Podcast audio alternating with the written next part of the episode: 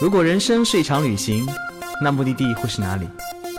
你可以选择带着疑问留在原地，也可以有多远浪多远。本节目由报名还有年龄限制的稻草人旅行推出。稻草人旅行是大众点评三千二百四十五家旅行社中口碑排名第一的旅行公司，颠覆传统，只做青年人的小团队旅行，和同龄伙伴一起浪，遇见你的激情、友情还有爱情。こんにちは、やめて、キモジ、三岁。哎呀，道哥会的几句日文全都用上了，嗯，所以那个听众小伙伴们应该知道我们这期聊什么了吧？就是那个霓虹国。前段时间日本签证放宽了，道哥票圈一度被刷屏。哎呀，什么掐指一算，嗯，是时候聊聊日本了。 但也是时候和关注我们的粉丝说了，今年夏天稻草的日本路线就要奔过来了。日本旅游呢一直火得不行，好像每个人身边都一定有去过日本的朋友，在票圈晒过什么和服照啊，什么浅草寺啊，什么秋千儿啦，北海道温泉，各种米其林美食。呃，说实话，道哥真的没有去过日本，也完全不知道日本有什么。虽然从小受到日本文化的熏陶，大家不要多想啊，我说的是什么金田一柯南，还有哆啦 A 梦。呃，所以聊这么小清新的目的地呢，道哥请来了好闺蜜，那就是我们的逗比女神妞妞。大家好，我是妞妞，你们有没有想我呀？我又来啦。嗯，妞妞去过十几次日本，真的十几次。呃，然后我知道你是非常喜欢这个国家的，你觉得大家，尤其是女生，为什么对日本一去再去的喜欢是从何而来的呢？除了买买买。呃，我觉得买买买是一个非常非常大的一个前提，但是除了买买买以外，就一开始的时候，可能因为我去了十几次了嘛，可能马上就要超过二十次了。一开始的时候的呃感觉，一开始我的感觉呢，就是觉得日本是一个在我小时候的感觉里面，就是一个非常美、非常漂亮、好吃的很多的这样的一个国家。但是因为我是南京人，你知道的，有这个。有与生俱来的这个民族的这个感觉，然后一直都没有把日本作为自己的旅行目的地的国家，但是一直很憧憬，但是内心又一直很排斥，就是在这种冲突中。后来我第一次去完日本以后，我终于明白，我朋友当时跟我说过一句话，他说，日本就是一个呃去过的人没有一个不喜欢的国家。我觉得可能有些真是去过的人，很多人都喜欢；可能没去过的很多人心里会有点抗拒。我觉得不光是民族的意识，民族意识还有很其他原因。其实道哥没去日本的，不是说我真的是那个有民族大义一样的感觉。我觉得这种东西历史归历史，我们记得住历史，我们也我们也铭记在心。但是呢，我觉得旅行和当地人，毕竟那么多年过去了，我觉得跟那段历史没有什么关系。但道哥不想去的原因很重要一点就是，我也不知道为什么，就是提不起兴趣。可能在我脑子里永远。对那种混乱的阿三儿，那种脏乱差，可能那种东西会在年轻时候比较憧憬，因为觉得年轻嘛，趁着年轻赶快把那些年老了走不动的地方先走掉。对日本那种慢悠悠的小清新的，吃的又好又极度守秩序的人和事物，要不要等到年老了再去？呃，我觉得这个。不同年纪的时候去一个地方会有不同的收获。我记得我第一次去和我现在再去，我前后对比了一下，我觉得是有非常非常大的区别的。我第一次去的时候，完全就只觉得是好吃、好玩、好买；到我现在去再看，就不再是吃、玩、买，而是看了更多的是它对于历史的保护、对于人文气息的那种非常浓郁的感觉。其实所有的分都是那种综合分特别强。我觉得可以，呃，细细的举几个例子给大家，大家可能就能比较。呃，从各方面能够感受到为什么日本这个地方对我来说，或者对很多人来说是那么喜欢。比如说，我记得我第一次去日本的时候，应该是第一次去冲绳的时候，我当时是一个，就是虽然我是个处女座，是吧？但是就是属于经常乱丢东西，然后我的钱包掉了。钱包掉了以后呢，很多人都跟我说，日本人不知道大家有没有看过一本书叫《菊与刀》，讲的是日本的一个非常强烈的一个对比性，就讲说他们非常的就是并不是那么的热心的一个这样的一个民族。所以我当时掉了钱包，然后卡也没有了，钱也没有了。我当时还好是最后一站，要马上呃坐飞机回来了，所以我当时非常着急，非常非常着急，我不知道该怎么办。但是因为之前的那种印象给到我，所以我不太敢去跟呃就是日本人去求助。我当时问了几个。呃，就是我们的同胞，但可能是因为，呃，我长得实在是不是特别善良，还是怎么样，反正没有得到帮助。后来实在没有办法，我当时找了一个面善的一个日本小哥，然后去请他呃，就跟他说了一下，大致说了一下我的情况，然后他当时借了我五千日币，差不多人民币三百元这个样子。而且我们完全不认识，就是路边随便拉了一个人，而且是在我前面找过其他的那个有过失败的经历以后再去找到他。他当时给了我五千日币，我问他要一个账户，他甚至说没关系，算了。但是我一再要求不行，我一定得给。哇，感觉是个富二代要抱着 大腿一样。五千日币哦，还是蛮多钱的。然后后来就就是这样，我当时还发了一个朋友圈，我印象很深，我就觉得非常的受感动，就觉得大家素昧平生，人家为什么会帮你？所以这是我受到的第一次，就是呃日本人的一个帮助，这也算是可能把我原先的那个所谓的刻板印象，觉得日本人不会帮助你，是不热心的一样的一个民族，所以好像就在那次稍微打消了一点。这里要插播两件事儿。第一件事儿，妞妞刚刚提到一本书叫《菊与刀》，这本书的作者是美国的某位作者，我已经不记得了，这不重要，重要是他其实没有来过日本。对，他完全是刻板印象写出来的这样的他当时去那个，他受到那个美国政府的邀请，因为当时美国在二战以后想研究研究日本这个民族，觉得这个民族我怎么想不通这个民族为什么这样子呢？他们觉得嗯，我要找个民俗学家去研究一下这个民族。就写了这本书，这本书通过各种图书馆查阅资料而写出来的，花了很多年。但是呢，很有趣，他虽然没有来过日本，他居然真的能把日本人的性格，菊与刀，其实菊代表优雅，刀代表那种刚烈，这种性格的极度差异写的惟妙惟肖，把整个日本的性格写得很有意思，真的。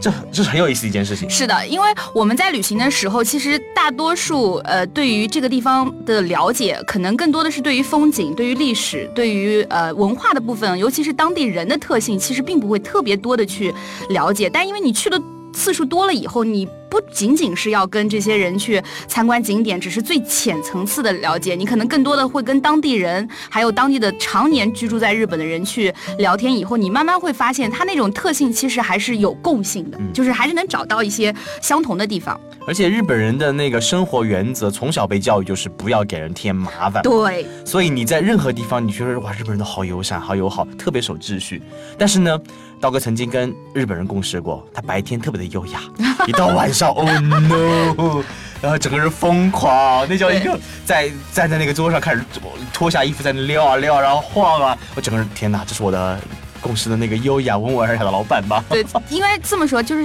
是日本有非常多的居酒屋，所以他们的居酒屋的文化真的非常，就是一些小菜。然后，但是他们那个喝酒完了以后的人和他们白天所看到的人完全是两种人，这个是一个很普遍的现象。他们都说是因为日本人普遍压抑，因为这种不给别人添麻烦，很多时候他这种心态上面其实是把自己那东西压下来，但他的那种释放完全就在被酒精催化以后就会释放出来，就很不一样。所以。忍着的始终是要吐出来的啊，对，就是欠的始终是要还的。啊，插播第二件事就是刚刚妞妞说她发微博朋友圈这件事情，妞妞有个特点，无论在发生什么事情，多大的慌张，多大的紧迫，多少意外的时候，她总会很淡定的先发个朋友圈。我 好吧，及时根据这个消息。我有病，大家不要怪我。所以大家总是会第一时间知道妞妞发生，而且他经常会直播这件事情的经过。啊，对，而且我一般是这样子，就是这件事情当下如果真的特别紧急，我一般还会是会先处理。但是如果说是处理的差不多了，我觉得没有什么大碍了，那我就开始发朋友圈了，因为我需要记录下来。我的记性特别差，等我记录下来以后，我就知道原来在我老了以后我再看，我就会觉得我是一个有经历的人。为什么插播这么件事儿呢？就是。妞妞是一个很有个性的人，在我看来，而且是我很佩服的一个个性。就是举个例子，很多人，比如说，呃，在路上被人撞了一下，你可能说，哎，算了算了，不要追究了。你很可能快递机丢了，你想算了，不是很值钱，你就算了。很可能，比如说楼上扔了个烟灰，把你踢。把你地板烧了个小洞，你找不着，算了算了。但妞妞一定会尽想尽一切办法来找到这么一件他认为可以解决问题的方式方法，去帮助别人，或者说去争取自己的或者别人的利益。这在我看来，你这是在夸我吗？真的是，当然是夸，当然是夸，因为我做不到，因为 很多人做不到，很多人都是那种 let go 算了吧。但是我觉得社会就需要这样的人，需要较真的人，需要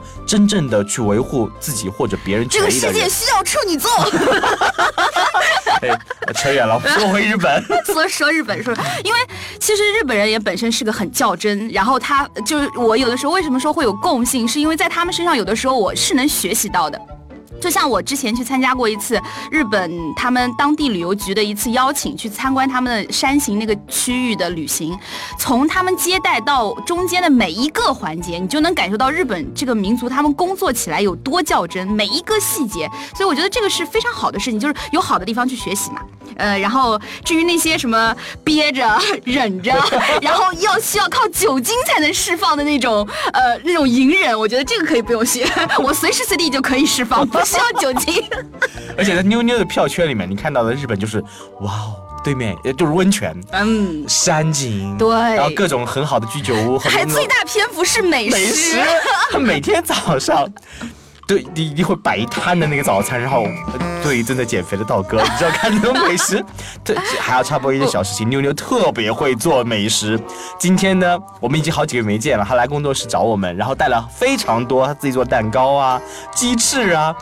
不，主要是因为 什么呢？主要是因为我跟我跟我的一位朋友，我们俩打赌，说我们俩可以什么时候谁可以先瘦二十啊？到那个阶段大家要瘦二十斤。然后呢，我听说我这位朋友已经瘦了十四斤了，我心想不行啊，我才瘦了八斤，所以我要做一点吃的，先把它喂回去。其实心机有点重啊，其实就是很久不见的朋友想要施展一下自己的厨艺。说的不是我吗？呃，不是，呃，不是你。对，虽然道哥那个最近在减肥啊，而且为什么要减肥这件事情，就是藏了那么多年的腹肌胸肌，一直过过于呵护它，用肥肉保护着的。我让他见见世面，看看这个世界长什么样子。对，带带他出来看一看，其实这个世界很美好的。嗯，不，比如日本。对对，是我跟我的朋友小伙伴们一起还约了。这个七月份要一起去爬富士山，这将是我算了一下，如果我中间不再去的话，那我应该算是正好那次是第二十次，就是去日本。这也将是道哥第一次踏上你混国的土地。嗯呃而且每次跟妞妞出去都是妞妞跟着我，然后我会做行程、做财务、做开车，呃，做老司机，巴拉巴拉巴。这次我终于可以什么都不做，完全跟着妞妞的脚步一起完成日本的逛吃、逛吃、逛吃，还有爬山行程。对的，因为我也不知道为什么我会爱上这个这样一个运动，我有一个想着我跟妞妞居然相约去爬富士山？简直难以置信。所以我说，旅行是非常改变一个人的。因为原来我的旅行一直想要的就是要轻松、要自在、要好吃的，怎么样？但是你应该想到的是，你跟富士山的关系永远是对面就是富士山，对对对，我躺在泡脚下我。不管外面是不是雪、是风、是任何是沙都可以，但是我一定是在温泉里面的，然后泡着温泉，然后看着富士山，嗯，然后可能还贴个面膜，想着哦，真美啊，所以这。次我们要在风中、在雨中、在沙中，对在山你看着别人泡着温泉。Oh no！这个，但是我我这种体验可能一定要是在年轻的时候去做的，我在等我七老八十了，一定不会去，所以要趁年轻的时候抓紧去。所以呢，刀哥这次要跟着妞妞去日本了。呃，妞妞有什么有没有什么强烈推荐的目的地和不能错过的日本旅行体验呢？呃，当然有，因为我呃经常会说，我说传我们现在目前大部分分去日本两种方式，第一种跟团，第二种是自由行。现在自由行的人没有第三种方式、呃，没有第三种方式，这两种方式，但是它有比例上的区别。嗯因为最早的时候去日本，大部分人选择是跟团，自由行的是很少。但是在这几年，自由行的人超多，它的比例已经上超过了。跟团为什么呢？是因为跟团的那些部分的去到的传统路线已经不能满足于现在的年轻人，那自由行的话，他反而就能选择更多更不同的。所以我在前后去过自己呃一个人去北海道去了十八天，外加自己一个人在那个日本东京、大阪，然后还有山形这种地方逛过以后，我深深的推荐大家不要只记住日本有东京、有大阪、有名古屋。把眼光放长远一些，看往深处看，去看一些日本小的地方。比如说，我这里最最最最最最推荐是我刚刚去完的日本的这个山形，是日本的东北。现在日本的这个呃，插播一个专业知识啊，现在日本的三年多次签已经呃。增加了它的落地，从从原来的这个呃冲绳，冲绳然后什么呃广岛，就是你这辈子不会去的、不想去的这样子的一些地方，多加了几个，其中就有一个我今天非常非常强烈推荐的一个地方，叫做山形。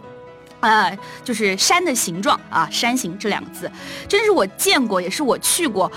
多具有山有雪有温泉有美食，基本上但凡我能见到所有日本最好玩的部分的这些元素，它在这样的一个地方全都有。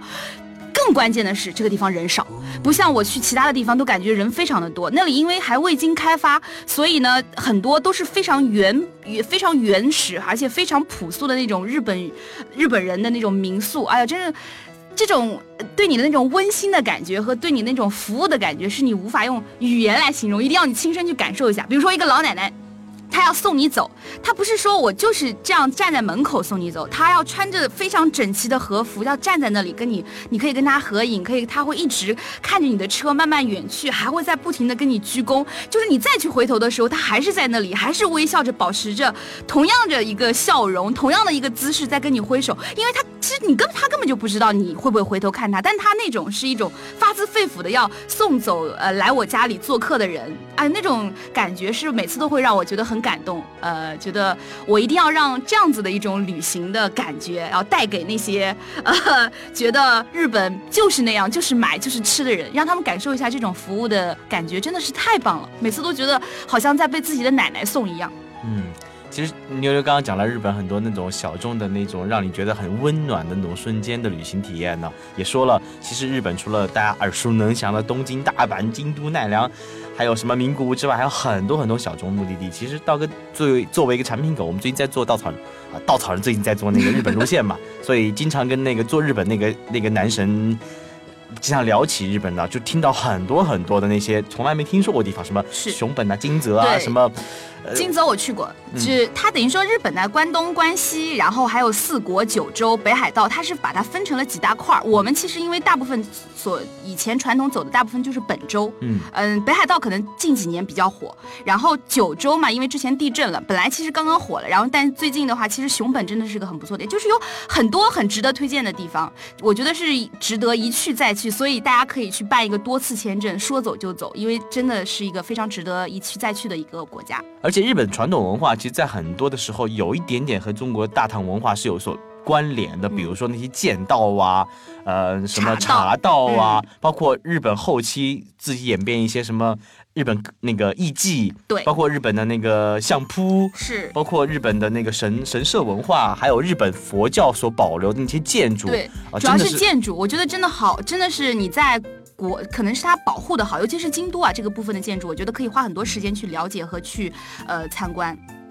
所以日本其实有很多很多元素可以再挖掘，我觉得。我觉得无论喜欢吃，还是喜欢买，还是喜欢建筑、喜欢文化、喜欢感受那种极致的秩序的人，都应该会喜欢日本这个这么一个地方。但日本呢，也是全世界比较多灾多难的地方，经常会有地震呐。所以说这个上帝是公平的，因为他给了他很多好的、好的、好的东西，所以他也会给他一些坏的东西。这个是一个平衡的东西。其实有有可能这种好跟坏是相辅相成的。比如说它地方那么小，资源那么少，又多灾多难，使得他们人人民比较坚韧，也比。也比较的那个小心翼翼，是啊，活的，然后比较比较极端化一些。我觉得可能人的性格跟地理是很有关的。是因为它是地震带，所以它才会有那么多温泉嘛。嗯，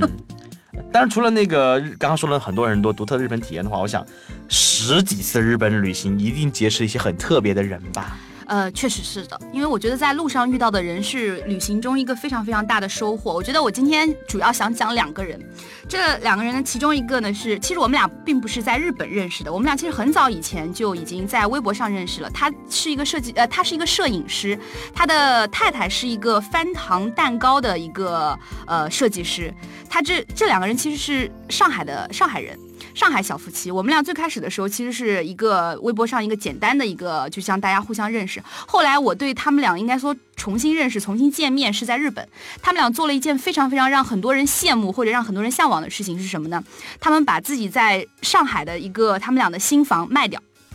然后在大阪买了一栋楼。哇，买很大一栋楼呃。也不是，因为大阪日本是一个对也不便宜，因为你知道上海的房价嘛，在那里，所以说呢，他们把这个自己的日本呃，把自己上海的房子卖掉以后，在大阪买了那一栋楼，这个其实是一个没有任何去可以多说，你只要有你就可以做的事情。但是关键是他们做这个选择以后，他们做了哪些变化？他们一个是摄影师嘛，所以到了。日本以后，我就问他，那你接下来就是以什么为生？他当然并没有说以摄影为生等等。他说，其实他现在因为租了那栋楼以后，他有租金，就是那栋楼里面他其他的他留了两间房，剩下来其他的房子就是租给日本人。啊，就是当房就是当房东收房租，就这部分作为他的一部分的收生活的生活的来源。然后他把其中的两间房做成了民宿，专门接待就是我们这样子的这种自由行的客人，然后又。从而是他一个认识朋友的一个窗口。他们俩因为是基督徒嘛，我就觉得他是我见过所有的人中最平和，然后最没有什么，好像没有什么特别强烈的那种对于物质的渴望或者欲望。但是他们又把自己的生活经营的特别的好，所以我一直对他们俩应该说是算是我呃比较佩服的前十名中的其中一员。真的是觉得他们俩很棒。可以在这样子的一个环境中，就是抛去他原有，其实他们原来在上海已经生活的很好了，没有任何的生活的负担了，也过得很舒服。但是把这种原先的这种舒服，然后因为喜欢日本，把旅行变成了他现在的一种生活，这个才是真正的，我觉得又是一种旅行的意义和方式。所以我觉得我很佩服，也是我很向往的。我好想搬去，我也好想 啊不，清迈其实我已经是我已经可以说在那里有家了，是吧？对对对，我最主要最主要的，我是我也很想在日本有个家。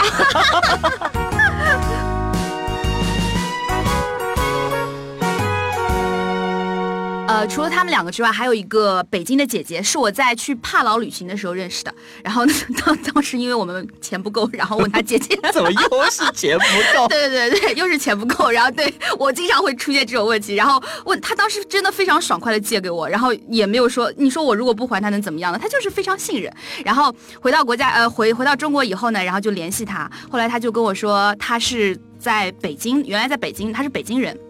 后来很多年，他已经在东京生活了十几年。我就问他，你有没有入呃日本籍？他说。我不会入日本籍，我现在已经拿了永居，我永远都是中国人。他说那句话的时候，我浑身，我浑身那个那个心红开始飘扬，鸡那个叫什么鸡皮疙瘩都起来了。我就觉得哇塞，怎么说？就是别人说这种话的时候，有有时候觉得是开玩笑，但当然他说出来的时候，我就觉得那么自然，因为当时那个语境就真的觉得他是作为一个中国人，他特别的自豪。哦，可能可能也跟他是北京人有关吧，有一种与生俱来的这种民族荣誉感。他就跟我说，他说其实，呃，日本人，其实很多时候我就像你刚刚说到，我们说到很多的那种冲突性，然后等等一系列，他就觉得。要去学日本人身上很好的东西，当然也有哪些东西是不能学。就像在日本，所有他们日本人的就是公公婆婆，就比如说那种老人，是绝对不会帮年轻人带孩子的。这件事情就在中国人老爸妈眼里，觉得这是理所应当或者是应该应分的事情。所以我们是要学还是不学呢？呃，我觉得呃学一半吧。我觉得就是不能完全依靠，但是该呃需要帮忙的时候可以。他们也是这样，就是说，除了你需要帮助，我要提前多久跟你说说。完了以后，他要安排自己的生活预约啊，我可以来帮你，但我对叫个号，我要把这个时间错开。所以我们当他就说，他说他希望自己的孩子有两点是学日本的，然后有两点呢，他会把他的一半的时间希望他学日本人的这种守规矩啊，学习日本人的这种什么不给别人添麻烦等等。这我们刚刚说过很多优秀的地方，但是他会希望自己的孩子回到中国去学什么？学三个字叫做人情味。啊，这个可能是因为日本人特别奇怪，他们对于就像我之前一直觉得日本人好像是那种呃，可能是对别人的帮忙啊，提出来的那种求助会呃比较冷漠，但是到了你那儿以后发现不是。后来我就去问他为什么呃我们之前的想法会会差那么多，他说日本人是这样子的，他们对于陌生人，就对于不是怎么关系特别密切的人，反而会去更多的施以援助之手。但对于自己亲近的人或者是亲人，反而不会主动的去帮忙，这个就是让我们觉得跟我们中国人完全不一样的地方。这很很 很有意思，很有应该说是非常有趣。对，为啥非常有趣？我就问他为什么呢？他说很简单一个道理，他觉得亲人之间反而应该要保持一定的距离，不要那么的亲密等等。但是陌生人提供帮助的时候，他反而会觉得哦，我现在应该帮助他。这就是经常会有人说日本人。呃，四个字，虽然不代表我的想法，但是很多人会这么说，会说日本人道貌岸然。有的时候可能也是因为这样的原因，他会呃经常跟我说一些这种小的事例，然后还有我一些就是已经嫁到日本去，嫁了一个日本先生的一个呃女生也会开始跟我说更多，因为这种好像听到的越多，然后我就会。想的越多，当我再次去日本的时候，我就会想去探一探。当然，嫁日本老公就算了，就是会去想一想，去研究一下他们说的这些是不是真的。就是所说的这种人情味的淡漠，跟自己的亲人反而会这么的淡，跟陌生人反而会去热情的帮助等等一系列的，都是一些很好玩的事情。其实，呃，当旅行变成一种生活呢，它并不是为了逃避现实，而是为了面对人生这段旅程做好了新的准备。同时呢，我就换了一个新的角度去看待其他民族的生活哲学，更多的是对自己原有生活有了新的思考和反思，这也可能是走出去的意义。对，嗯我们走出去看一看就很爽了。再次感谢妞妞和我们一起分享关于日本的点点滴滴。我们以后有机会还会再请妞妞来讲日本的故事的。希望你们多点击哦，点击完了以后这个很爽的，谢谢大家，谢谢大，家。谢谢道哥，谢谢稻草人。